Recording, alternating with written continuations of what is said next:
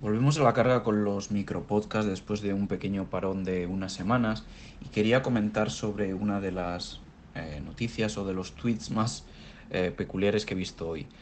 Eh, supuestamente la asociación de, proveedores de Internet o de compañías que proveen Internet en el Reino Unido ha nominado a Mozilla como uno de los mayores villanos del año a la hora de proteger la red, porque según ellos las nuevas implementaciones que se están haciendo en el navegador para que las peticiones DNS vayan cifradas va en contra de los filtros y de los controles parentales que son obligatorios en el Reino Unido.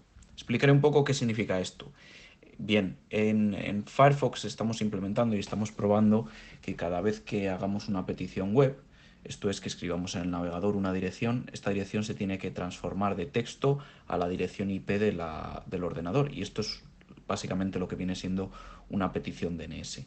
Se, pregunta en qué ordenador está, por ejemplo, la página web de, de google.com. Entonces el DNS nos devuelve en qué, cuál es la dirección. Esto hasta ahora eh, no se manda cifrado y todo el mundo que puede interceptar la conexión puede ver exactamente qué peticiones están haciendo. Esto incluye los proveedores de Internet. Quiere decir que los proveedores de Internet, a menos que tengamos alguna protección frente a esto, pueden ver todas las peticiones que hacemos. Aunque luego la conexión esté cifrada, ellos ya saben que hemos accedido a qué páginas web.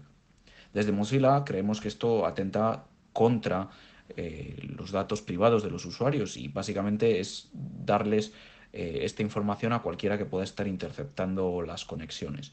Por eso, una de las propuestas que estamos llevando a cabo durante este año y estamos experimentando con ella es que estas peticiones de DNS se hagan a través de un canal cifrado, como ocurre con las peticiones, por ejemplo, de páginas web.